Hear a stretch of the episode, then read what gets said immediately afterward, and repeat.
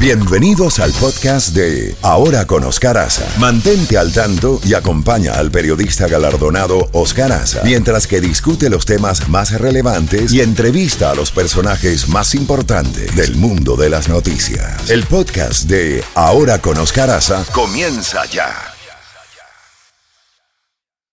At Evernorth Health Services, we believe costs shouldn't get in the way of life-changing care, and we're doing everything in our power to make it possible.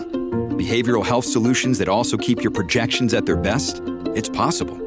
Pharmacy benefits that benefit your bottom line? It's possible. Complex specialty care that cares about your ROI? It's possible. Because we're already doing it. All while saving businesses billions. That's Wonder made possible. Learn more at evernorth.com/wonder. La Z Mañana. Una mañana diferente. Ahora con Oscar Aza. Disfrútala en Z92.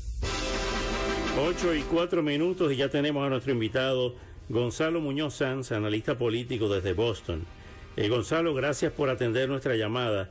Eh, hay varios temas importantísimos en el día de hoy que tienden a cargar más, y lo decimos de esta forma, el contenido noticioso en el planeta. Estamos viendo esta primera reunión cara a cara, que no la tenían desde el año 2019, entre Kim Jong-un y Vladimir Putin, que eh, ayer escuchamos al general Petraeus, David Petraeus, diciendo que él consideraba que esto mostraba la debilidad de Putin eh, ante la escasez de, de habituallamiento, de abastecimiento para la guerra de Ucrania, pero a la vez eh, Naciones Unidas se ha pronunciado, y es la pregunta concreta a ti, las consecuencias de esta reunión si finalmente Corea del Norte envía armas y municiones y pertrechos a Rusia, violando varias resoluciones de las Naciones Unidas. ¿Qué podría pasar ahí? Bienvenido, como siempre. ¿Qué tal? Buenos días. Muchas gracias, Oscar.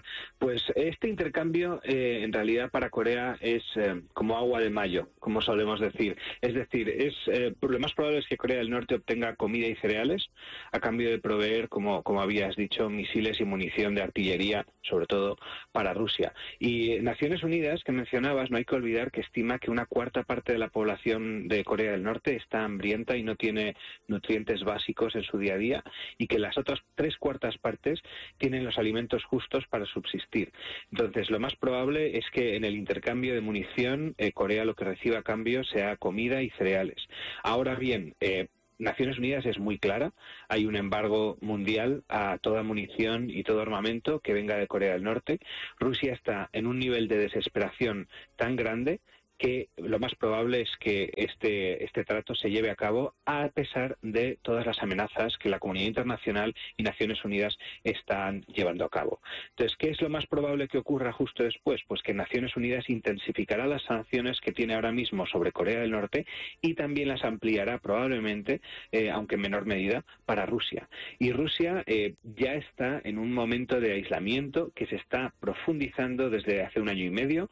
Eh, vamos a seguir viendo cómo Rusia eh, se involucra en una autarquía en la que cada vez tendrá menos relaciones con Occidente y con el resto del planeta y eso, como sabemos por experiencia, es malo para la paz. No sé si estoy bajo la influencia todavía de una serie que vi hace pocos días, de La Reina del Gambito, que es, eh, tengo frente a mí siempre una especie de tablero de ajedrez. ¿Y por qué digo esto? Porque vemos que por un lado China, Rusia, eh, la misma Irán y ahora Corea del Norte quieren, eh, están eh, propiciando, según ellos, un nuevo orden mundial, una nueva eh, or- ordenami- un nuevo ordenamiento geopolítico en el planeta. Y vemos por otra parte que Estados Unidos va al G20 a la India, en, en ausencia de China y Rusia, eh, es- estrecha los lazos con el primer ministro Modi y después va a Vietnam, eh, donde murieron más de 58 mil soldados de los Estados Unidos, eh, restableciendo unas relaciones más estrechas que nunca entre la antigua Indochina y, Washington. Y por otra parte también está el papel de Erdogan. Estamos viendo realmente un, un nuevo reordenamiento planetario, eh, tanto para Occidente como para Asia. Sí, yo, yo también eh, vi esa serie de, de, ajedrez, ¿verdad? Y es un poco, es bastante apasionante ver cómo las, las analogías sobre el ajedrez se pueden aplicar a geopolítica. Como bien has dicho, hay dos bloques muy bien definidos. Tienes Occidente, por un lado, con Estados Unidos como, por así decirlo, hermano mayor. Eh, luego tienes Oriente, con China como hermano mayor y que tiene también a Rusia, Irán y Corea del Norte como países satélites. Y luego tienes unos países que van a ser quienes determinen probablemente eh, quienes van a ganar en una lucha de bloques si al final se realizase, sobre todo sería una lucha económica.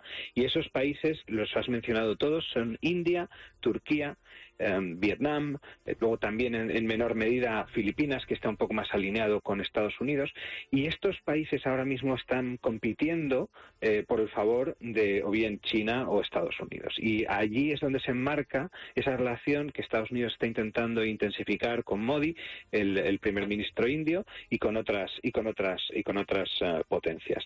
creo que lo, más probable es que India se decantase por por la neutralidad en un en un conflicto económico entre China y Estados Unidos, puesto que aunque está más alineado con Estados Unidos, tiene una cercanía geográfica y unos conflictos con China que no le permiten decantarse de pleno porque sería una una provocación a las, a las eh, grandes fronteras que tienen en la zona de, los Himalayas con China. Ahora bien, ¿cuáles consecuencias pudieran eh, derivarse si finalmente se llega a ese acuerdo de envío de armas? ¿Qué podría eh, suceder con el gobierno de Kim Jong-un desde el marco de, referencia de las Naciones Unidas y de Occidente? El, problema es que ya están tremendamente aislados en Corea del Norte. Naciones Unidas tiene muy poco que decir sobre lo que ocurre en Corea del Norte porque los, eh, los embargos, las sanciones llevan décadas, décadas siendo eh, bastante fuertes y intensificar estas, eh, estas sanciones no va a tener un impacto grande para Corea del Norte. Es decir, eh, Kim Jong-un, cualquier tipo de sanción nueva, embargo o, carestía económica que se le imponga, lo va a traspasar a la población y al final la población son los que van a seguir sufriendo y como comentaba antes, que hay una cuarta, una cuarta parte que pasa hambre a diario, pues probablemente este, esta, este número se, se, incrementará, pero a Kim Jong-un no le importa la salud ni el bienestar de su población, por lo tanto, seguirá adelante con sus planes independientemente de lo que Naciones Unidas quiera hacer. regresando al, al, conflicto ucraniano entre Ucrania y Rusia o Rusia y Ucrania, eh, ¿qué está haciendo Cuba eh, en, en, este tema de los mercenarios eh, y en un momento en que hay que decantarse en el, en, el, conflicto ucraniano a favor de Occidente, la Unión Europea, con quien tiene deudas cuantiosísimas y ayuda que recibe de la Unión Europea, eh, me refiero a la isla de Cuba, eh, decantándose, como tú dices, eh, por, por Rusia, por los agresores en contra de Europa y de Occidente. ¿Cuál lógica se puede mm. aplicar ahí? Sí, eh, Cuba, de nuevo, eh, hemos hablado hoy del trato con Corea del Norte y Rusia y cómo Corea del Norte es como un hermano pequeño eh, del hermano pequeño. ¿no? Si, si, China sería el hermano mayor, luego tendríamos a Rusia y luego Corea del Norte. Cuba se, se encaja en, en, esta lógica de hermano pequeño y en ese sentido Rusia, igual que desprecia a sus aliados pequeños como Corea del Norte, salvo cuando les necesita, lo mismo hace con, con Cuba. creo, por las, por las informaciones que he leído, que muchos mercenarios eh, cubanos están llegando ahí incluso sin saber que van a luchar en el frente, eh, pensando que iban con unos ah, contratos de limpiar escombros.